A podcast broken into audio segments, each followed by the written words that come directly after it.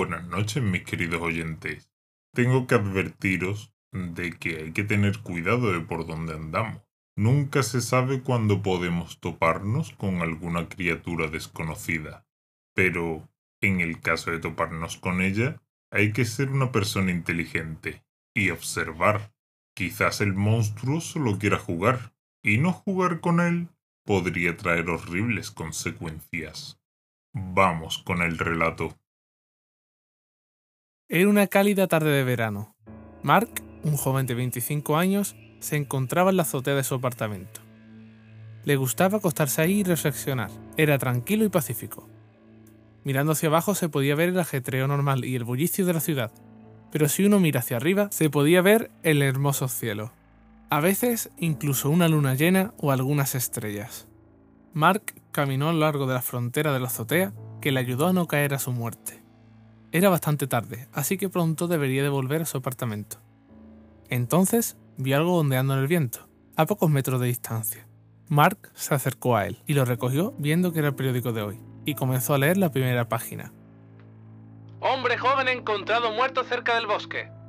El día de hoy, un joven de nombre John Parker, de 20 años, fue encontrado muerto cerca de los bosques del norte. Su familia dijo que él nunca tuvo enemigos reales, pero era un poco problemático. Aún no sabían quién querría verlo muerto. Su muerte parecía ser causa de un desangramiento. Las cicatrices, al parecer, habían sido hechas por un animal grande, pero más tarde encontraron que eso no era el causante de su muerte, porque se encontró un símbolo tallado en la frente del hombre. Mark puso el periódico a un lado de donde lo encontró. No dejaría que un artículo así arruinara su noche. Caminó a lo largo del borde con el brazo sobre este. Veinte años. Tan joven. Sentía lástima por el niño. Él mismo tenía casi 30 años. Pensó en todas las cosas que el hombre no sería capaz de hacer ahora que su vida se había ido. Mark trató de sacárselo de la cabeza, no quería deprimirse. De manera inesperada, la mano de Mark golpeó una caja de cartón vacía que había en el borde.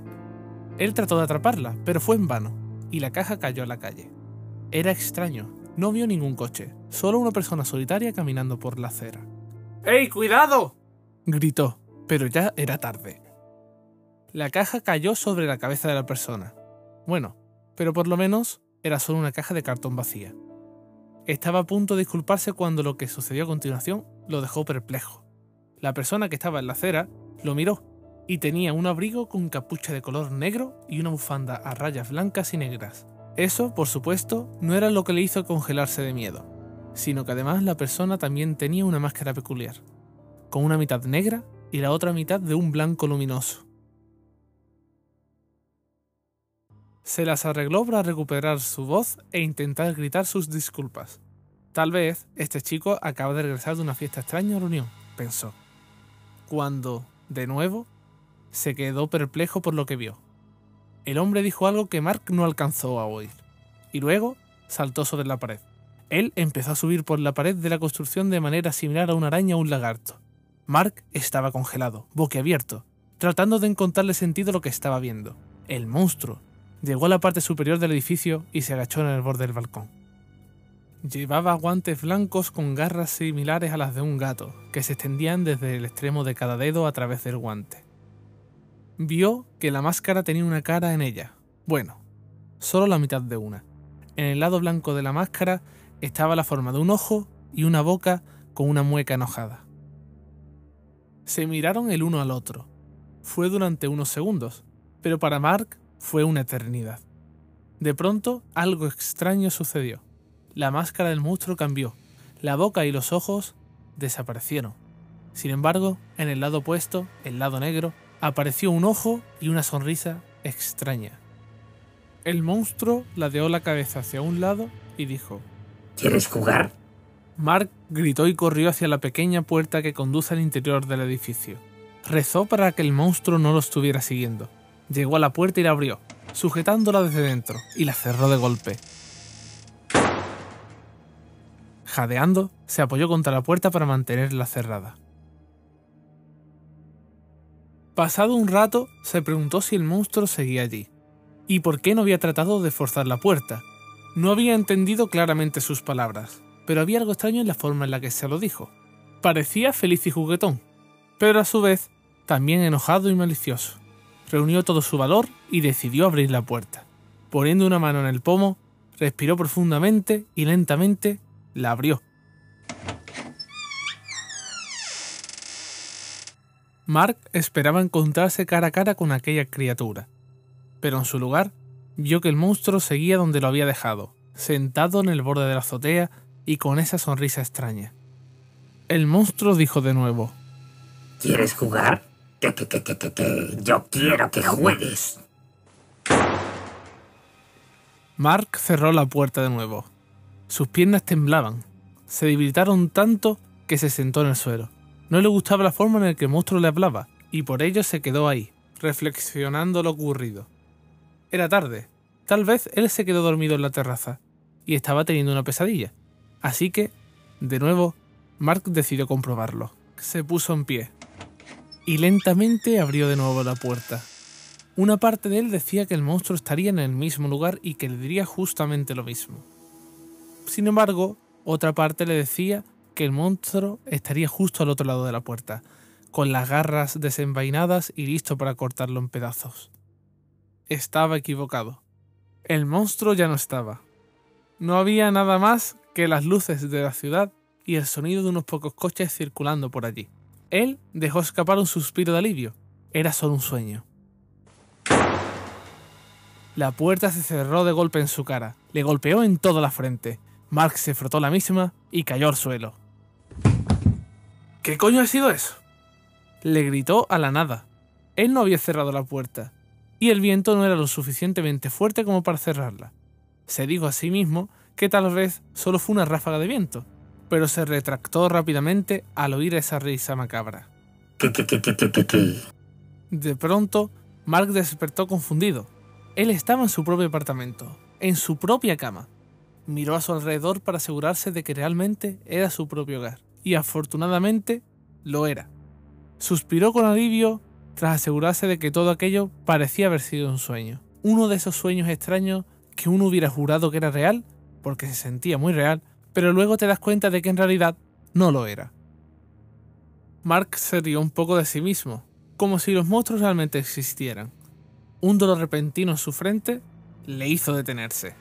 Tal vez era real y él no se acordaba al despertarse, pero rápidamente negó esa idea. Tal vez se habría dado un golpe mientras dormía.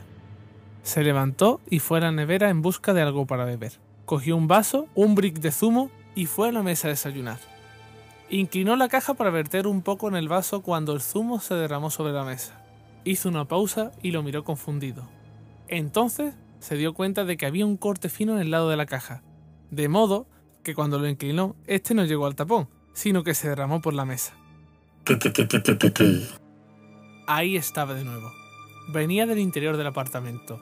Se dio la vuelta rápidamente, recorriendo el cuarto con la mirada, buscando al monstruo. Entonces se detuvo dándose cuenta de lo panaroico y absurdo que estaba haciendo. Obviamente lo había imaginado. ¿El corte en la caja de cartón? Su novia podría haberlo hecho, puesto que habían discutido recientemente. Mark limpió el desastre y decidió que no iba a desayunar. No tenía ganas de comer de todos modos, pues le preocupaba cómo iba a recuperar a su novia Beatriz. Él la amaba y quería hacer comprender lo mucho que la quería. Encendió la televisión y la vio un par de horas, para poder olvidar sus problemas. Era ya mediodía. Se levantó y se dirigió a la cocina dejando la televisión encendida.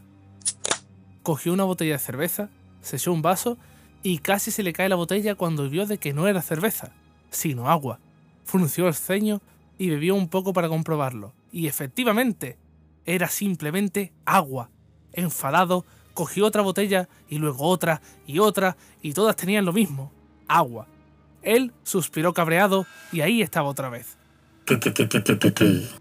Mark se sobresaltó. Era esa risa de nuevo. Se dijo a sí mismo una y otra vez que él lo había imaginado. Estaba poniéndose paranoico, porque su sueño parecía muy real. Beatriz pudo haber hecho esto también. No había ningún monstruo. Buscó en otro mueble para ver si quedaba algo de alcohol por allí. Sabía que en el fondo tenía dos botellas de vino y una botella de champán para las ocasiones especiales. Vio las botellas y estaba a punto de cerrar el armario cuando se dio cuenta de algo. Faltaba una de ellas. Mark miró donde guardaba las copas de vino, y nuevamente faltaba una de las copas también. Mm. Beatrix podía haber hecho esto también. Ella está bastante loca. Se dijo Mark a sí mismo en voz baja. Se juró que iba a hacer las paces con ella aunque fuera lo último que haga. Y entonces oyó de nuevo. La risa venía de la sala de estar, donde dejó la televisión encendida. Sabía que no lo había imaginado esta vez. La risa era real. Cerró la puerta del apartamento y entró en la habitación. Efectivamente, ahí estaba el monstruo. Estaba sentado en el sofá, bebiendo una copa de vino, viendo la televisión que se había quedado encendida. Entonces el monstruo se detuvo y miró a Mark sonriendo. Cogió la botella abierta de vino en su mano, la sacudió y le ofreció. ¿Vino? Mark se quedó perplejo, pero rápidamente salió de ahí y corrió hacia la cocina lo más rápido que pudo. Era real. Realmente esperaba que el monstruo se levantara y fuese detrás de él para matarlo o comérselo. Porque eso es lo que hacen los monstruos, ¿verdad? Pero el monstruo permaneció allí, riéndose de él. Mark tenía mucho miedo. Tenía que sacarlo de su casa, de su vida. Miró alrededor por la cocina buscando algo que usar. Preso del pánico, agarró el primer cuchillo que pudo y corrió de vuelta a la sala de estar, listo para la pelea. El monstruo había desaparecido. No había rastro. La evidencia era la botella desaparecida de vino y la copa. Él se puso tenso. Tal vez se estaba volviendo loco debido a ese sueño. No, no, no. Yo no estoy loco. Eso no puede suceder. No va a pasar. No voy a permitirlo. Divagaba para sí mismo mientras volvía a la cocina y colocaba el cuchillo en su sitio. Tras ello, fue a la sala de estar y se sentó en el sofá, cogió el mando y apagó el televisor para pensar. Tal vez estoy alucinando. Tal vez me estoy volviendo loco porque estoy deprimido, ya que Beatriz está enojada conmigo. Este extraño sueño tiene una relación con ella. Mark se levantó y cogió su teléfono para llamarla. Marcó su número y esperó que ella lo cogiese. Mark estaba tan entusiasmado con lo que quería decirle que no se dio cuenta de que alguien le estaba vigilando por la ventana. Hola. ¿Beatrix? Soy yo. Eh, lo siento mucho por la pelea que tuvimos. Yo... No. Lo siento mucho. Te prometo que lo haré por ti. Te juro que... Ella le había colgado. Dejó el teléfono y solo entonces pudo ver algo por el rabillo del ojo. Pero cuando se giró, ya no estaba. Voy a hacer las paces con ella. Voy a pedirle disculpas en persona. Mark caminaba por el apartamento, pensando en qué debía decirle. Entonces le dio un pálpito y fue corriendo al armario para agarrar la botella de champán. Pero cuando lo abrió, la botella ya no estaba. Aún así, pensó que con su sincera disculpa sería suficiente, y salió corriendo por la puerta para verla. Mark iba rápidamente hacia el lugar mientras pensaba en lo que le iba a decir. Todo el tiempo tenía la sensación de que alguien lo seguía, pero él lo confundía con simple nerviosismo. Mark llegó a casa de Beatriz y se detuvo en los escalones de la entrada. Tenía miedo. Miedo de que ella no lo perdonara y rompiera con él. Él extendió el puño para llamar a la puerta, pero rápidamente retrocedió. El miedo pudo con él. Suspiró y maldijo en voz baja, diciéndose a sí mismo que era un cobarde. Se dio la vuelta y se alejó, sin darse cuenta así de la risa que pasó por detrás de él, seguido por el crujido de una apertura de puerta.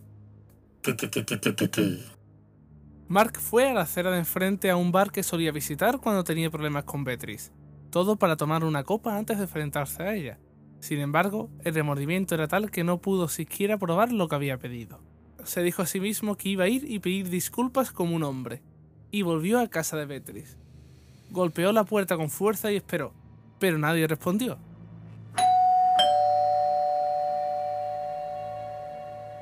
Pulsó el timbre varias veces y podía oír sonar el timbre por toda la casa, pero de nuevo nadie respondía. Ya preocupado, llamó a la puerta y gritó su nombre.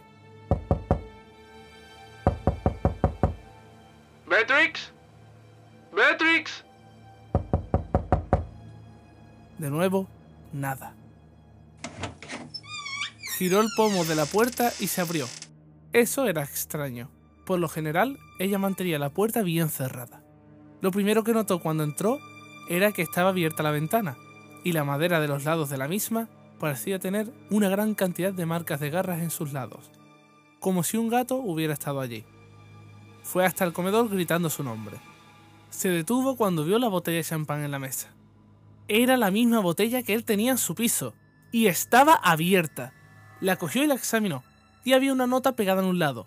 Esta decía, Beatriz, lo siento mucho por nuestra pelea. Tengo muchas ganas de hacer las paces contigo, porque te amo con todo mi corazón y mi alma. Mark se quedó mirando la nota, mirando el pequeño corazón después de la palabra alma. Él no recordaba haberle enviado esto a ella. ¿Beatrix? ¿Beatrix? Caminó alrededor de la mesa y su sangre se heló. Él la vio, a su querida Beatrix, en el suelo. Ella no se movía, y fragmentos de vidrio roto la rodeaban. ¡Beatrix! Gritó Mark y se arrodilló para recogerla, ignorando los cortes que le dejaron los fragmentos de vidrio que, según vio por la forma de estos, eran de una copa de vino. Lágrimas brotaron de sus ojos y la abrazó. Él sabía que estaba muerta. Eso es tan dulce de tu parte. Mark hizo una pausa y miró hacia arriba. Allí estaba el monstruo sentado en el alféizar de la ventana, imitando la voz de ella. Me siento tan mal por incluso haber empezado la pelea en primer lugar. Mark lo miró fijamente mientras la ira le hervía por dentro. Luego se lo bebió, luego se murió. Que, que, que, que, que, que, que. Es veneno. ¿Crees que esto es gracioso? ¡La has matado! ¡Te voy a matar, hijo de puta! Mark se puso de pie y tomó la botella. ¿Usted loco? Mark lanzó la botella, pero el monstruo saltó por la ventana antes de que le diera. Iba a matarlo, se lo haría pagar. Mark se acercó a la cómoda de Beatriz, donde guardaba una pistola que tenía para defenderse. La sacó y abrió el cargador, viendo que solo había cuatro balas. Estaba bien, era suficiente. Solo necesitaba una. Salió corriendo por la puerta. No había ni rastro del monstruo en el lugar. Sin embargo, él sabía que volvería a su apartamento. Corrió tan rápido como pudo, haciendo caso omiso a las señales de tráfico y a otras personas. Una vez allí, abrió violentamente la puerta de su apartamento. Tenía razón. El monstruo estaba allí. Estaba tirado cómodamente en la parte superior de un estante para libros, sosteniendo en una mano una copa de vino y la botella en la otra. El vino se ha acabado. Mark se enfureció y le apuntó con el arma, disparando una bala. El monstruo dejó la copa de vino y se aferró a la pared con sus garras de modo que sus espaldas se quedaban frente a Mark. Este le disparó la segunda. Y se dio la vuelta por lo que estaba cara a cara de nuevo con Mark. Disparó una tercera vez y se dejó caer al suelo. Ahora tenía sus cuatro extremidades en el suelo. Mark de nuevo disparó una cuarta bala. El monstruo dio una voltereta y la esquivó. Saltó de nuevo a la pared y se mantuvo ahí, mirándolo. Mark se acercó a él enfadado y apuntó de nuevo la pistola hacia su frente. Apretó el gatillo, pero solo hizo clic, indicando que no había más balas. El monstruo se echó a reír como loco. Fallaste. Mark, lleno de ira, lanzó el arma hacia él, pero el monstruo se arrastró hacia un lado y recogió la copa de vino que había dejado en el estante de libros. Le lanzó la copa a Mark, pero él la esquivó. Entonces le tiró la botella de vino y le golpeó entre ceja y ceja, dejándolo desmayado en el suelo. Al recuperar la conciencia, se encontró cara a cara con el monstruo. Se aferraba al techo con sus brazos y piernas doblados hacia atrás en un ángulo de 90 grados. Así que estaba frente a él. Su máscara volvió a cambiar. La sonrisa luminosa en el lado negro oscuro de su máscara desapareció, y la expresión enojada reapareció en el lado blanco de la máscara. Entonces él habló con una voz oscura que carecía de la alegría de antes. Eres aburrido. Hizo un gruñido silbante, muy bajito, y luego se abalanzó. Más tarde, ese mismo día, la policía llegó al apartamento de Mark. Un vecino los había llamado porque había oído disparos. Mark fue encontrado muerto, con marcas de garras por todo su cuerpo, y la garganta desgarrada. La matanza parecía hecha por un animal, y había marcas de garras por todas las paredes y el techo. Se hallaron huellas sangrientas dirigidas hacia la ventana, por lo que se determinó que fue hecho por un ser humano. Tras la inspección del cuerpo, encontraron algo tallado en la piel de la frente. Aburrido.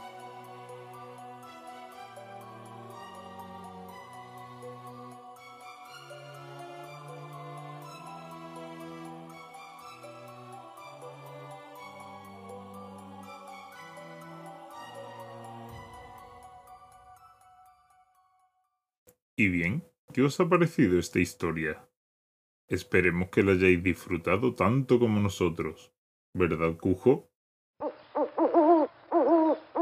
A propósito, si tenéis algún relato en concreto que queráis pedir para que narremos, podéis escribirnos un correo, el cual os dejaremos en la descripción, y sopesaremos la posibilidad de narrarlo. Dicho esto, que tengáis dulces pesadillas.